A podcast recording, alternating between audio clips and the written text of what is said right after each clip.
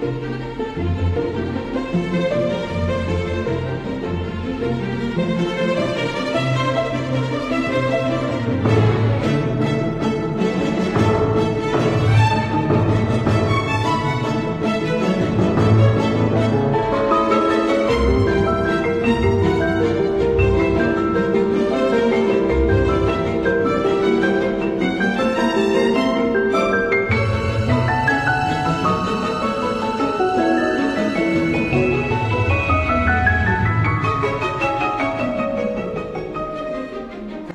想说就说，欢迎大家来到新一期的一车烂话节目，我是烂木头，我是车厘子。哎，那么烂木头学姐，我们今天要聊的这部片子是什么呢？其实说起这部片子，还是蛮可惜的哦。它本来应该可以在，我觉得二月份吧，一个春节档之后的一个算淡季吧，掀起一个小高潮。因为昨天晚上也是刚刚结束了奥斯卡的。颁奖典礼嘛，那这部电影就是，嗯，可以说是万众瞩目的小妇人。对，就是感觉好像是这一批的，就是奥斯卡的那个提名的影片里面最先确定国内，哎，是是最先确定国内会引进的那这样的一部片子吗？可以说是。可以说是吧？我觉得就算它不是说第一部要定档，那它也是所有的热门佳片当中呼声最高，就一定要在内地上映的这样一部电影。因为从去年年底开始，你就看到它也上了几次微博热搜嘛，比如说《小妇人》到底还定不定档，到底定不定档的这样的一些说法。那直到最后千呼万唤始出来，终于要在二月十四号情人节这个档期上映了。那很多人可能都已经想好了啊，要带自己的男朋友、女朋友去电影院里面过节，而且所有的这些电影的宣发手段也是在往着这个爱你所爱的这个方向在走。但我个人还是想把它理解为对梦想的热爱、对写作的热爱、对自己的爱，而不是说我们通俗的这种男女之间的爱。所以当时这个。呃，宣传档期一出的时候，我也很希望，都已经二零二零年了啊，都已经零二零二年了，女孩子们看电影的时候带带脑子啊啊，千万不要觉得看完这个电影之后自己一点收获也没有，对，但是他最后还是撤档了，嗯，对对对，很不幸了，但是其实也是还是感觉这部电影就是。我们为什么今天来讲一讲？就是还是让我们就是看完了之后觉得非常的呃有有意思，然后也有一些新颖的地方可以值得来说一说吧。我记得那个你看的时候好像是去年的圣诞档，对不对？对，其实这部电影的话是在欧美是去年的圣诞档期上映的。我自己会觉得它非常适合冬天来观看，因为呃小说在小说的。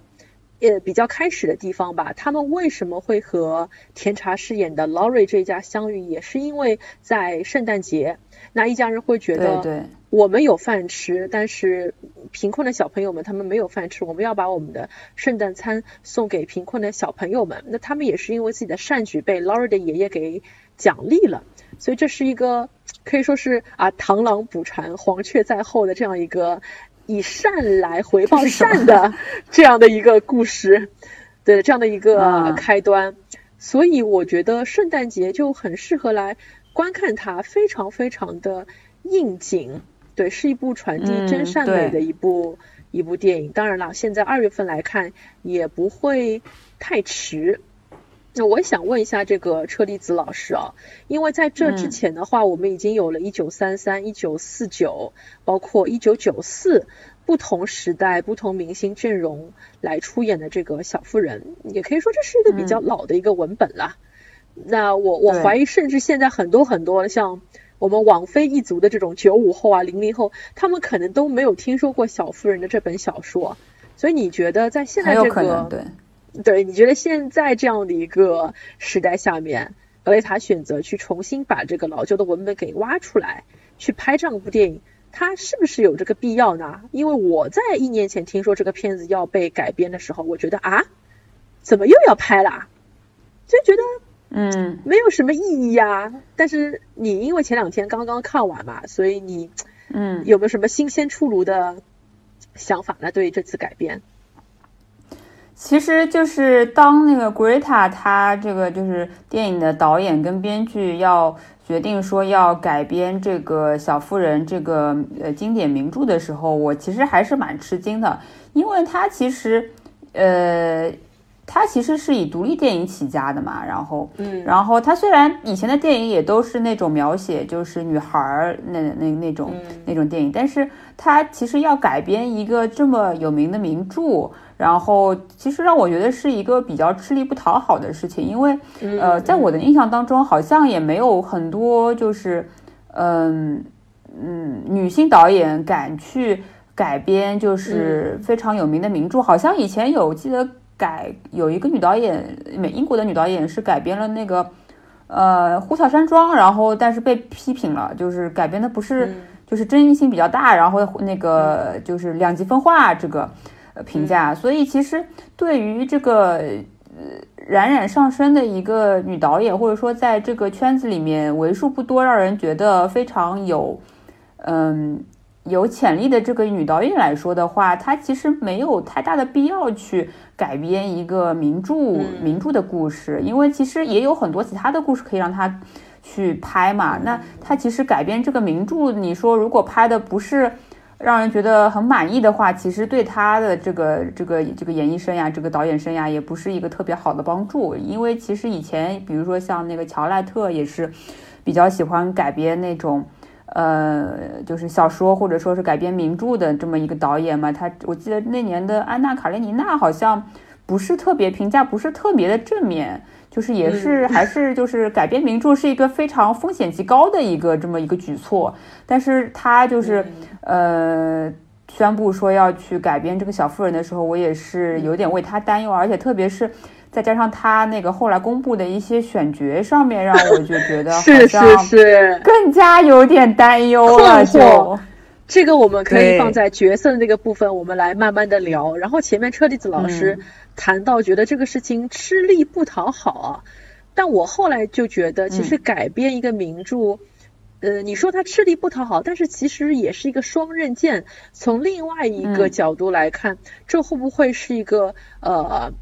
呃，事半功倍的一个事情呢。毕竟小妇人她有一定的这个读者还有群众的一个群众基础。基础就是你站在虽然小夫人我我也不是说她是一个特别厉害的一本小，但是你毕竟也是站在一个巨人的一个肩膀上面，会不会比较好？再加上她本身是一个女性导演，我们都看过她的前面那部作品，就是《博德小姐》。因为我个人给《博德小姐》打了特别低的分数，可能只有二星到三星，因为我觉得。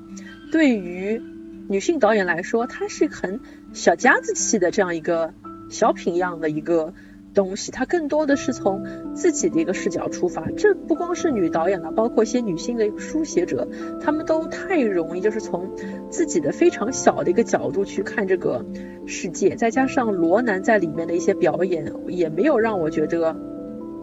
逃离一些。小妞电影啊，或者说是那种青少年女性表演模式这种窠臼，所以我没有打很高的一个分数。那到了小妇人这里，我觉得她的一个眼界慢慢的有开阔了。我不光光是说我要塑造罗南这样一个非常具有新时代冒险精神的一个独立女性，那也有其他的一些女性，她们走了不同的道路，其实都是值得尊重的。她的一个价值观开始变得非常的多元化。我觉得这也是站在巨人肩膀上的一个优势吧。然后我对于小妇人的第一个印象是她的一个叙事，这个也是让我们两个人都觉得为什么她和其他三版可以区分开的一个原因。那我因为我是一个原著的一个小说粉丝啊，那呃车厘子老师是没有看过原著的，所以我也想听听看他的这种。呃，叙述手法对于你这样一个毫无原著基础人来说，你会觉得接受起来特别困难吗？或者说你还反倒就喜欢这种方式呢？哦，我虽然没有看过小说，但是我看过之前的一个版本，就是维维维诺娜· d e r 演的那个主角的那个版本吧。我就觉得，就是新版的这个二零一九版本的这个小妇人。嗯，它就是很多的这个创新点，让我是觉得会蛮惊喜的。包括它这种一个叫时间上的一个双线叙事。就我们一般双线可能说是剧情上的，嗯，就是两条线嘛。但是它的其实这是一种时间性上的这个双线叙事，呃，能够让我觉得就是非常的新颖，而且还其实还觉得蛮有。蛮蛮合适的，就是这个双线叙事来的，因为其实呃，我看到第一个就是镜头讲那个，嗯，哎，第一个镜头是什么来着？我记得好像是他们已经是那个已经长大了，小妹在那个在在欧洲遇到了那个巴黎。甜茶饰演的，对对，饰演的那个 Laurie，然后呃，这样他们一个相遇的这么一个场景，然后已经把结果说出来了，就是说我很抱歉你那个你被 Joe 拒绝了。我就说啊，这么快已经把结果告诉观众了吗？就还挺吃惊的。然后一下子这个，对，就震惊，然后一下子吸引力就被就就被他这个就是吸吸引过去了，就一让觉得哎很有劲哦，这个叙事居然就从那个开头就已经剧透了结尾，就有点让我在看华老师那个那个那个那个就是书的那个感觉，你已经。对对，你已经知道了结局，你还有必要再去看这个故事的那种感觉，对。但是我觉得它就是真的，呃，有一种有一种魅力，这种这种时间性上的双线叙事，能让你对这个呃人物也好，或者他们经历的一些事情也好，有一些。呃，非常印象深刻的一一种就是互文的关系，或者说互相对照着来看的一种关系。可能这种角度是以前的所有的三版电影或者说是小说里面也没有，就是没有给到那个观众和读者的。但是我可能会觉得说，这种叙事方式对第一次接触这个故事的人来说，会有一点点的困惑，因为，嗯，他就是人物方面就是。因为这个是时间线了，是跨了七年，对吧？然后七年前跟七年后的这样一个，他们这几个主角其实似乎看上去没有特别特别大的那个，就是形象上面的一种改变，可能会让第一次接触这个电影的一些观众有一些些困惑。到我，因为而且他很多时候也没有，我不知道最后。成片里面会不会有一些提示？反正我看那个版本是，它完全没有提示告诉你哪哪边是那个七年后，哪边是七年前，然后会让人觉得看着是什么鬼？会不会有人是这么觉得的？我觉得肯定会有吧。嗯，我看的比较早，我记得我当时看的时候，可能在他的第一次闪回的时候，他应该会有一个提示，就是呃，seven years ago in 马萨诸塞州，但是后面他应该是完全没有。提示的，然后车厘子老师刚才提到他使用的两条叙事线，但我后来在反刍的过程当中，我觉得你与其说是在两个时空中发生的故事，更不如说其实它就是一个一个坐标，最后的结局就是在那个 x 轴的中心，而过去和现在他们无限的往这个轴的中心在靠近，最后两条线就是重合在了一起。其实两条线它都在。运作当中，但我觉得这对我们原著粉来说就非常非常的不是不是很友好，又特别像我这样一个很典型的一个豆瓣儿。豆瓣儿是什么？就是我们在看电影的时候，脑子里面已经在开始想，哎呦，这个电影我要打几星啊？两星、三星、四星，就脑子里面已经开始打分打起来了。时刻以一种批判的角度去看这个 critical thinking。所以我看到那个 Amy，她下了马车奔向甜茶，最后又踏上马车，然后面对姑婆对她的一个疑问的质问的时候，我就在想，这咋就已经把这个大三角给带出来了呢？能不能别这样？因为我们一些读过小说的人都知道，小说它是从嗯四个姐妹从很小很小的时候，从怎么认识 Laurie，然后怎么样一步步成长。一点点、一点点叙述起来的，所以你如果电影你不靠那个东西来打底的话，你根本就没有办法去理解最后为什么乔要拒绝 Laurie 的求婚，为什么 Laurie 对这样一个古灵精怪的女孩子，甚至有一些男孩子气的女孩子会这么的喜欢，以及那个，嗯，为什么呃 Laurie 对他们四四个姐妹的最后的一些走向会那么的关心，这种革命感情从哪里来的？就让我觉得。会比较单薄，毕竟你要做两条线的话，你就一定会把小时候的那条线的一些剧情给弄得琐碎化，以及因为它总是在不停的在两个时空当中进行闪回，会让我觉得看到后面有一些审美疲劳，甚至有一些匠气太足了。因为每个姐妹你都要闪回哦，以前大姐啊，对吧？很爱慕虚荣的，有裙子穿。现在结婚了哦，家里没有钱了，老公好像能力也看上去不是很够。就你如果每个人都要搞这种闪回，我会觉得很累。就是你一定要把戏份平均的分给每个人，会让我觉得你在结构上做到了完美，但是观众就看得很累。还有一点就是他太刻意煽情了，因为在原著小说里面其实并没有说，呃，这个 Beth 他。好像是生了两次病啊，七年前他活下来了，七年后他没有，然后还放了两次，Joe 下楼的时候看到，嗯，椅子上有那个 Beth 在，但是第二次下楼时候那个 椅子上就没有人了。我承认那个片段啊，我有流泪，很感动，就是很催泪，很虐。啊，我问题是我在九四版当中有记得是有这么描写的呀，但是可能就是没有特别强调这，就是。嗯，就是强调就是这两次生病的那个，呃，对比吧。其实其实就是好像是为了对比而对比，因为 Beth 他就是那种一直是很虚弱，但病就从来没好过的那种感觉。嗯嗯。所以我觉得这种叙事也是有利有弊吧，因为我个人不是很喜欢这种碎片式的回忆，所以我基本上是等到电影开始一个小时。之后，慢慢的就是越来越往这个 X 轴的中心靠拢的时候，我才会觉得，嗯，好像有点击中我的心了，对。然后，接下来我们要不要来聊一下这个角色啊？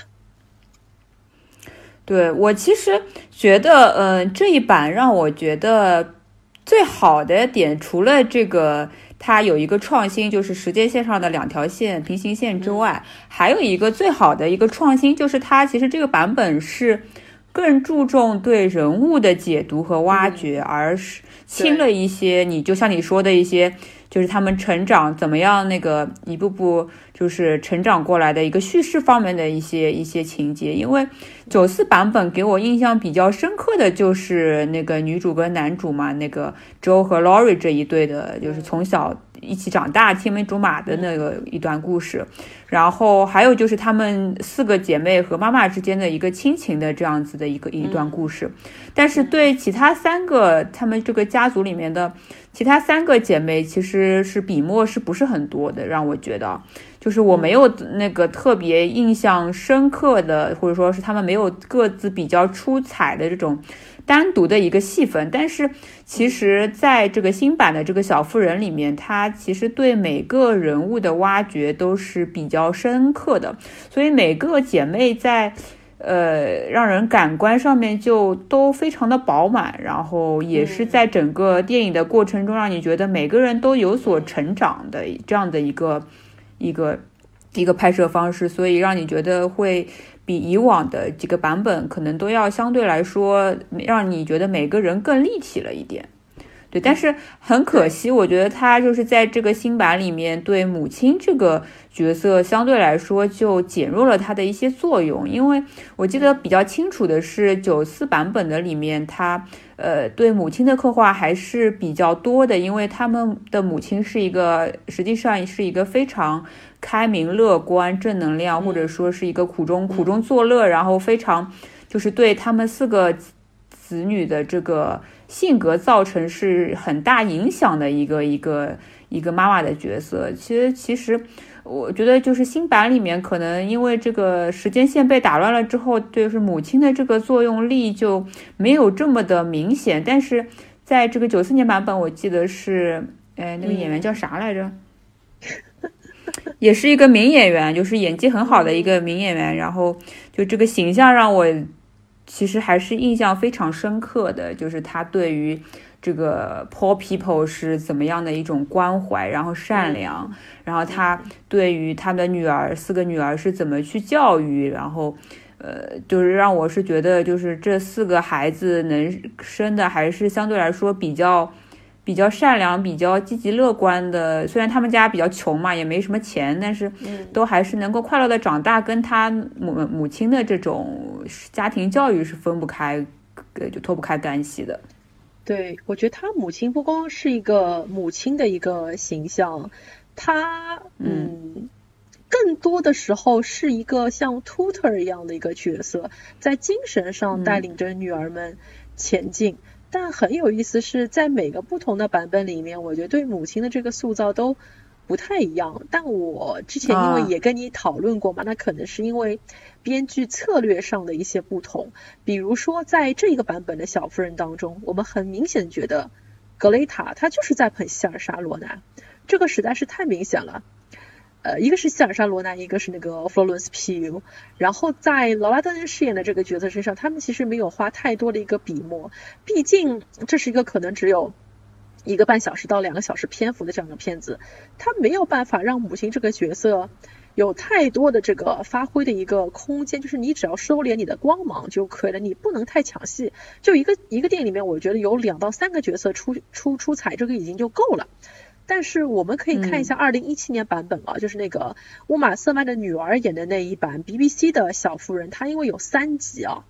所以她很大的一个空间都是可以留给她的母亲。你会看到这个母亲，她不光是有这个神性的光芒，包括在得到她父亲在前线受伤这个消息的时候，我注意到这样一个戏，就是她母亲哭了，而且是倒在女儿们的怀里，是说：“哎，你们快告诉我应该怎么办。”你看到她其实母亲也有很。脆弱的这一面，但是这种很细腻化的表演，我觉得在一个大荧幕的一个电影当中是需要被删减的，你没有办法把那么多枝枝节节都给拍出来，所以这完全是这个编剧策略的不同吧。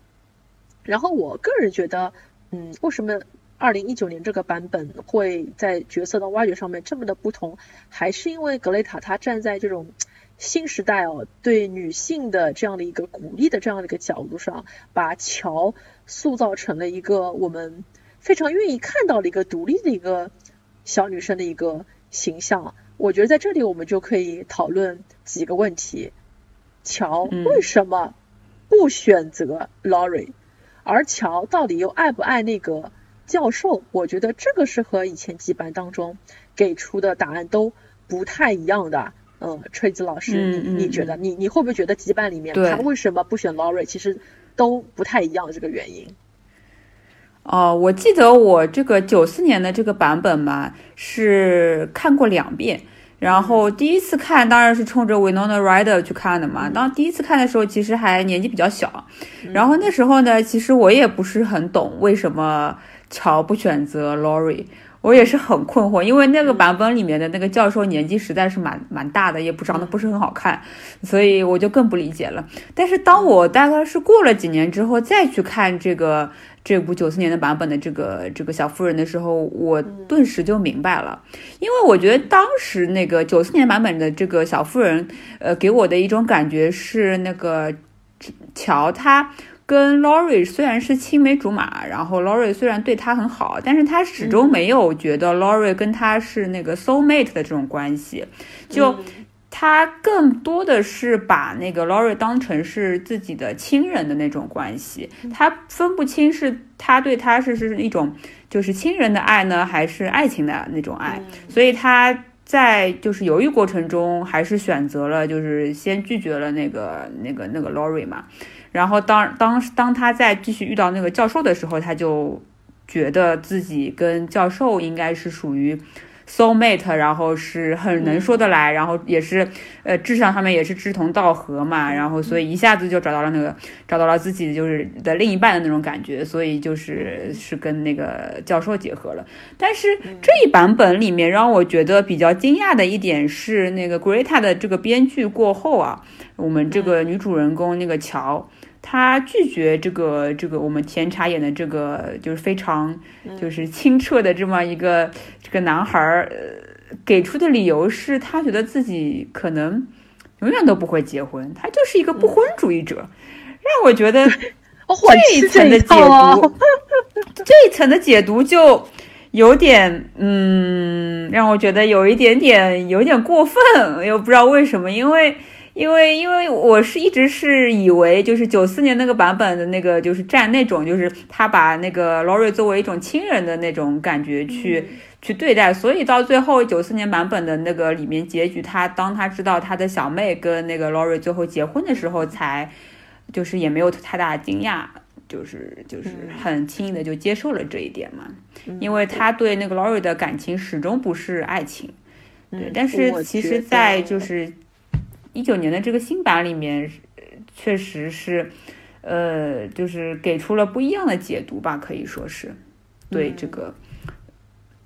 呃，我觉得九四年版本和一九年版本在处理他和男性的关系上是完种完全两两种价值观。我们可以看到，在九四年当中，他就是把爱情当做了一种选择题，我要么选这个男的，我要么不选这个男的。因为我跟他不合适，可能我需要一个更成熟的男人，而那个男人以后会出现的。而在一九年当中，他不是爱情，不是一个选择题，而是关于我我自己，我是不是还没有准备好要去接受一段恋爱和一段关系？嗯，而我其实会经历一个很漫长的一个挣扎期。哦，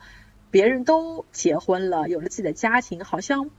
我这么一个人在纽约打拼也挺辛苦，我是不是应该找一个肩膀靠一靠？于是我一定要写封信给 Lori 来诉衷肠。可是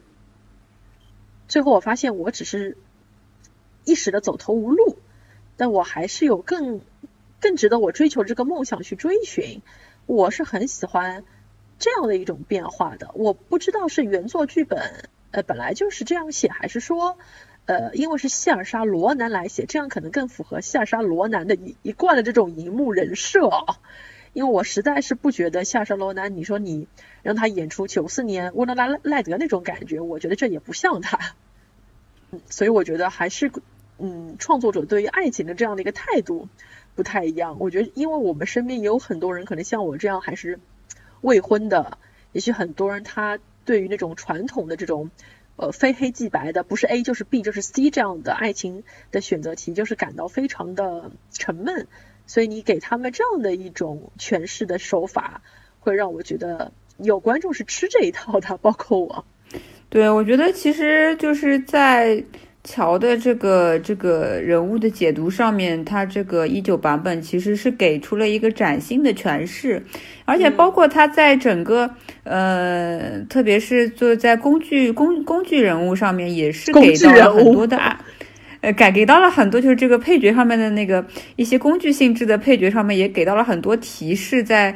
暗示着就是这种这种倾向，就是是我们看到那个梅姨饰演的他们的一个姑妈的这么一个角色嘛。那姑妈就跟那个那个小时候的那个乔说，呃，你要么找一个好人家嫁了，要么就像我这样有钱，那么你就有话语权，对吧？其实对，其实已经在最后来的一些。就后来的一些那个呃那个结局跟走向上面已经有了一定的提示了，我觉得是。对，没错。然后我还想讨论一下另外一个在新版本当中非常不一样的一个角色，就是小妹 Amy。嗯。弗洛伦斯皮尤这个演演员，我觉得很值得聊一下。我们在开头的时候也讲到，当看到新一版的这个卡斯的时候，我都觉得非常的不可思议。我记得我当时还在那个微博上破口大骂，我说这什么卡斯？什么大姐让那个屈臣氏来演，然后小妹找了一个我压根儿就不太认识的这样一个女演员，因为我的第一版小夫人是一九四九年版本，是伊丽莎白泰勒演的这个 Amy，，所以在我心中，我觉得 Amy 就应该是那种金发尤物啊，那种像洋娃娃一样的那种小花瓶的那种感觉，或者说是像九四年那个克里斯滕邓斯特邓斯特那样那种。可爱到极致的那种感觉，因为他这个演员啊，他这个角色是要带着那种小聪明以及小虚荣心的。但是你现在给我找这个演员，我觉得看上去太……嗯，你不能说她不漂亮，但是她绝对不是第一眼让你看上去就是 Amy 的这样的一个演员。但是你看完之后，会不会觉得也是，对吧？打破了之前的偏见。嗯，我觉得。就是虽然说那个 Florence pu 这个演员，他可能在形象和年龄上不是特别符合 Amy 的这个人物的设定，但他用他自己的演技，就是还是征服了我对于这个 Amy 的这种一一种的那个呃，就是塑造的这样的人物的一个感觉吧。因为他这一版本里面的 Amy 其实戏份还挺多的，对吧？对，不论是小时候他就是他姐姐那个 Jo 的一个影子，到后来那个他在欧洲跟那个 Lori 呃相相遇见之后，然后他们两人也有了一段呃说不清，也就是说不清的关系，然后到最后就是结合。其实他的这个新版本里面，他这个人物还是非常有存在感的，然后他的这个演技也是让我觉得。嗯，还是非常到位，甚至可以说是有一点点就是吊打了那个其他三个三个人的那个一种感觉，就是小时候让人觉得蛮蛮娇蛮任性的那样的一个一个感觉，然后到了那个呃长大了之后，就是非常成熟的一种非常冷静，然后呃就是让人觉得一下子长大了很多很多的那么一个感觉，对。嗯，所以我觉得他可能尽管形象上还是会被人所诟病，因为他其实是真实的年龄是比那个三妹，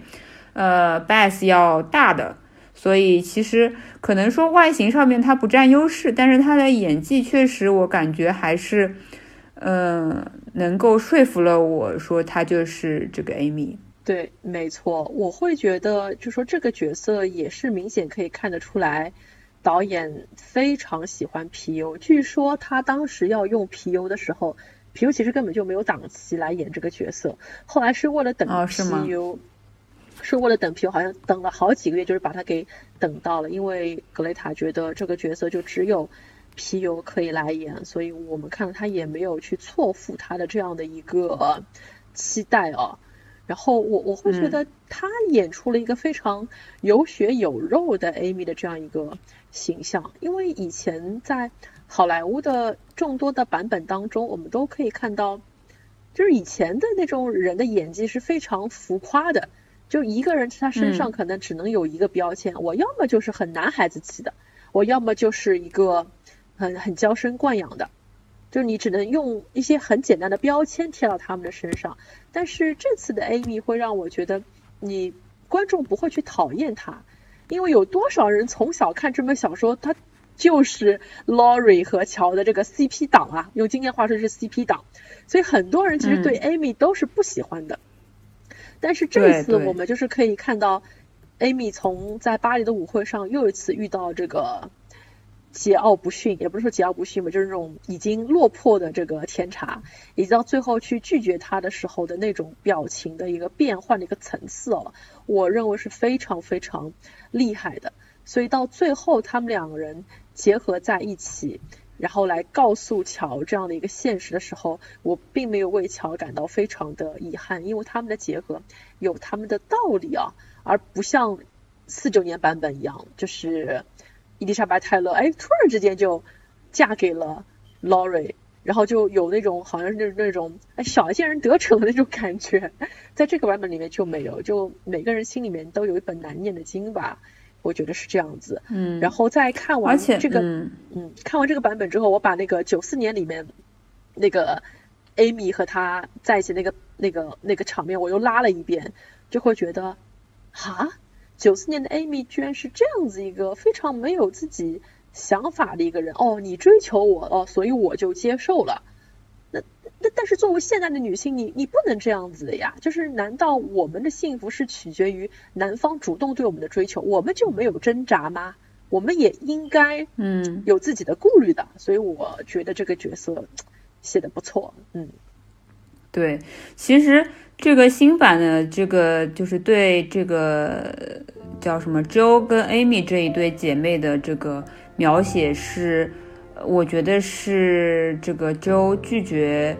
拒绝那个 Laurie，跟 Laurie 为什么最后会去转而去追求那个 Amy，然后 Amy 又为什么会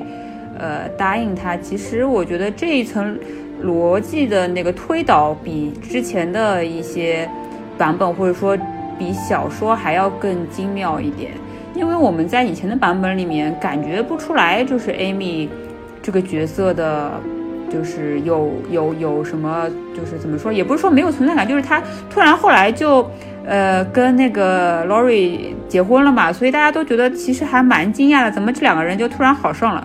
然后电影里面也是一直是缺失对他们这一段结合的这样一个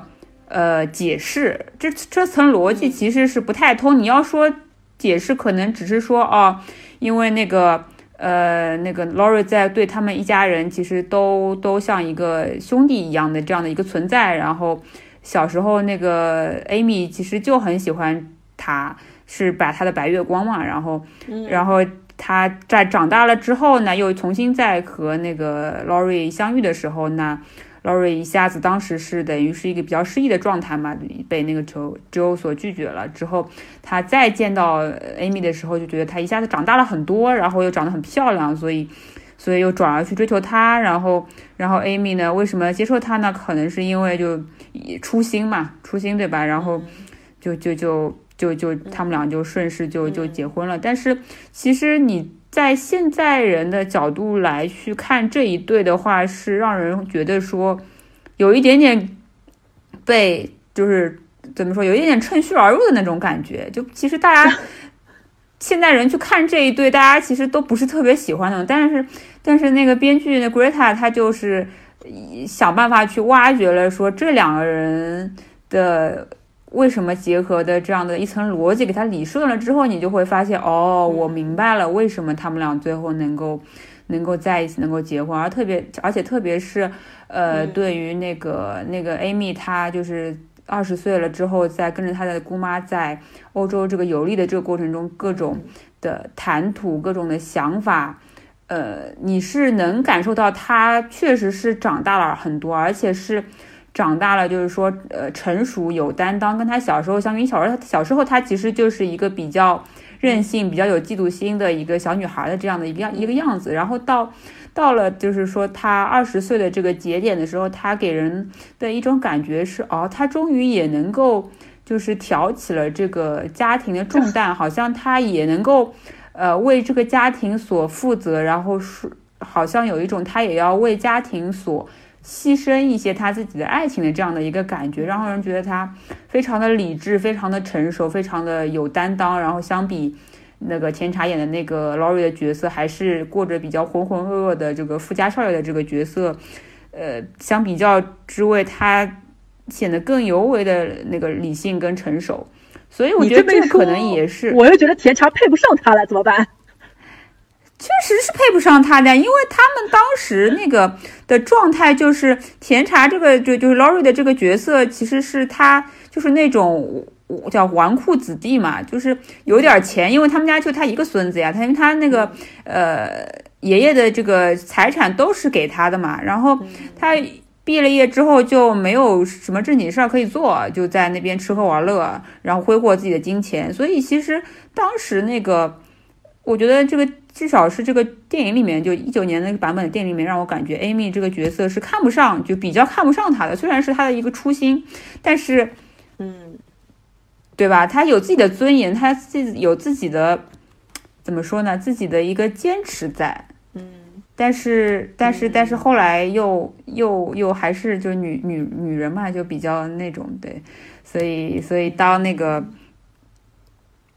当那个你自己从小的这个一个白月光，然后想要来追求你的时候，他还是就是拒绝了他那个拒绝了拒绝了他之前的一个一个快要结婚的一个一个一个对象嘛？对，就是听车厘子老师这么一分析，我突然觉得乔这个角色其实没有选择甜茶是非常正确的。因为我觉得两个人的结合，你一定要大家都能螺旋向上会比较好。但是其实，嗯，乔是一个很以自我为中心的一个一个人啊，他其实心里面想的都是自己写作的梦想。我觉得同样的事情，如果如果说你让乔在欧洲陪着姑母，然后邂逅这个甜茶的话，我都觉得他们激不起这个爱的火花。然后。Amy 反而是一个他在乎天茶这个人，我看到你堕落了，但是我又不能放着你不管。他愿意去降低自己的一个身份吧，去陪着天茶，帮他走过这场低潮期。我觉得这两人倒真的是可以互补的，而乔真的可能还是适合做小伙伴、小兄弟那样的感觉。对我们现在怎么都像那种相亲节目里面的老师一样。然后，所以，所以其实那个最后这个，包括整个就到最后的这样的一个结，一个开放式的结局嘛。那当然有人说，可能他是，呃，还是像跟原著或者说是跟以前的版本一样，说是有一个大团圆结局。但是我们其实仔细分析来看，其实导演还是，呃，倾向于认为导演他还是给了一个开比较开放的一个结局，就是之后他其实没有选择任何人，他。因为他其实当时不选跟不选其实已经不重要，因为他已经继承了他姑姑姑母的这样的一个财富，他其实也没有必要一定要选择一个，对吧？结婚对象。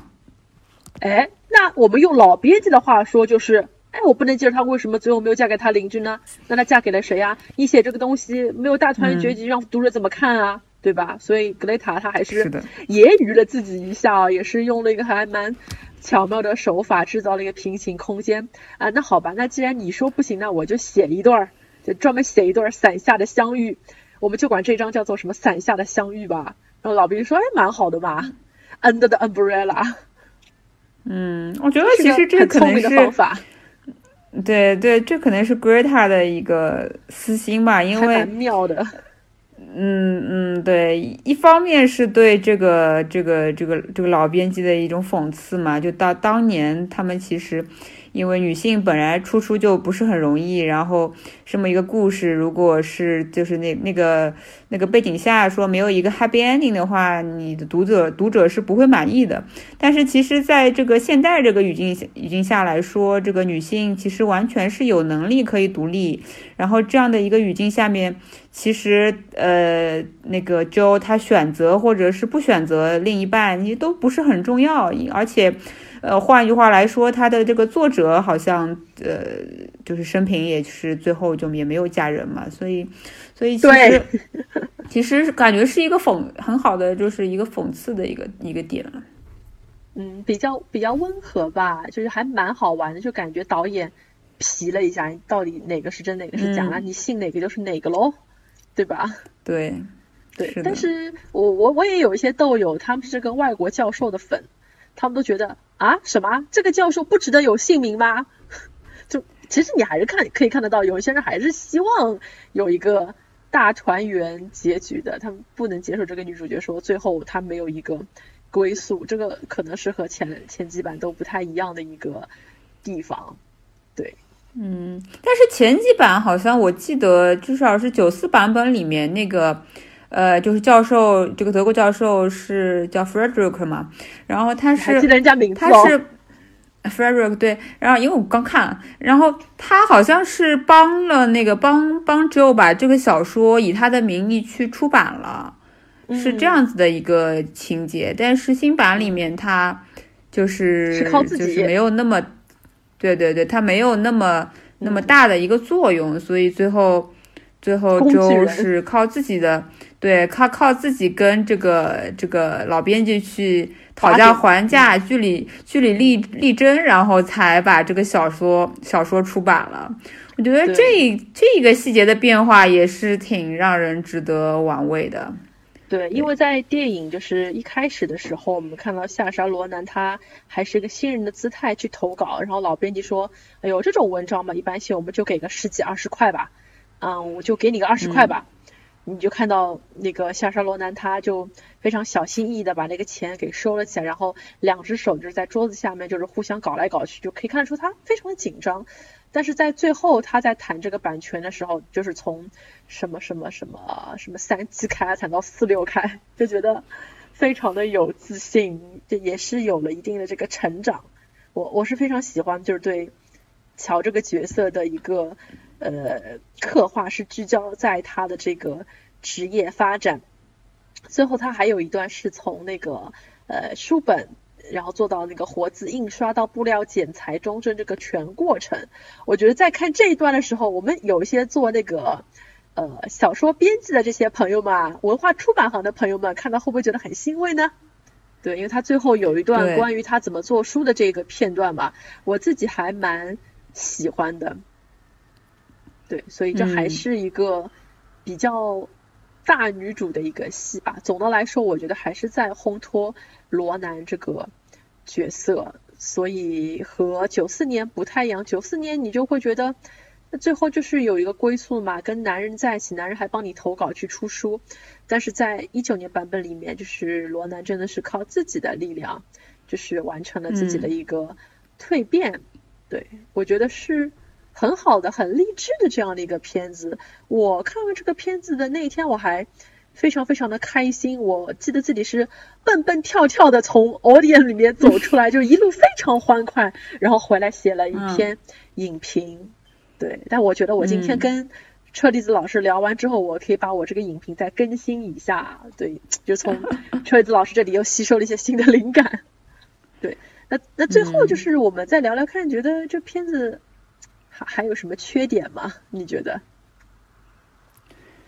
缺点啊，缺点，我觉得其实还好啊。就如果你不是特别就是呃忠于原著，或者说不是特别喜欢这个时间线，就是正向叙事的话，你应该都会觉得，呃，就是 Greta 这个版本还是比较好的一个改编版改编版本，不然也。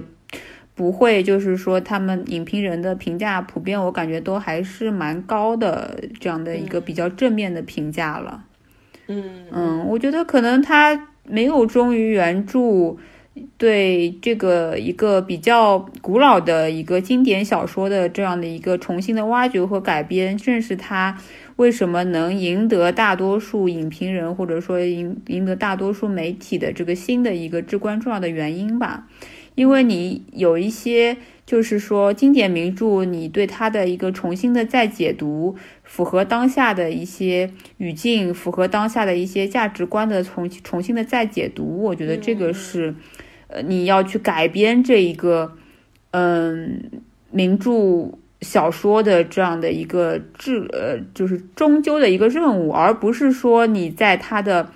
这个形式上面，拍摄方式上面有何创新，是你要去改变改变这个民主小说的一个终极动力。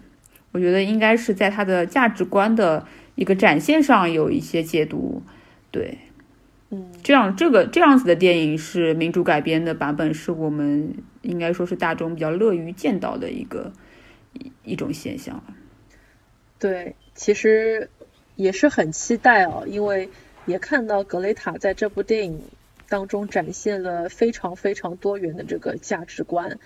但是他在塑造罗南的同时，也没有忘记就是我们屈臣氏演的梅根这样的一个角色，就是我选择成为家庭妇女，难道就不值得夸赞吗？这也是梦想嘛。嗯，所以感觉他还是挺聪明，也没有得罪任何一个群体。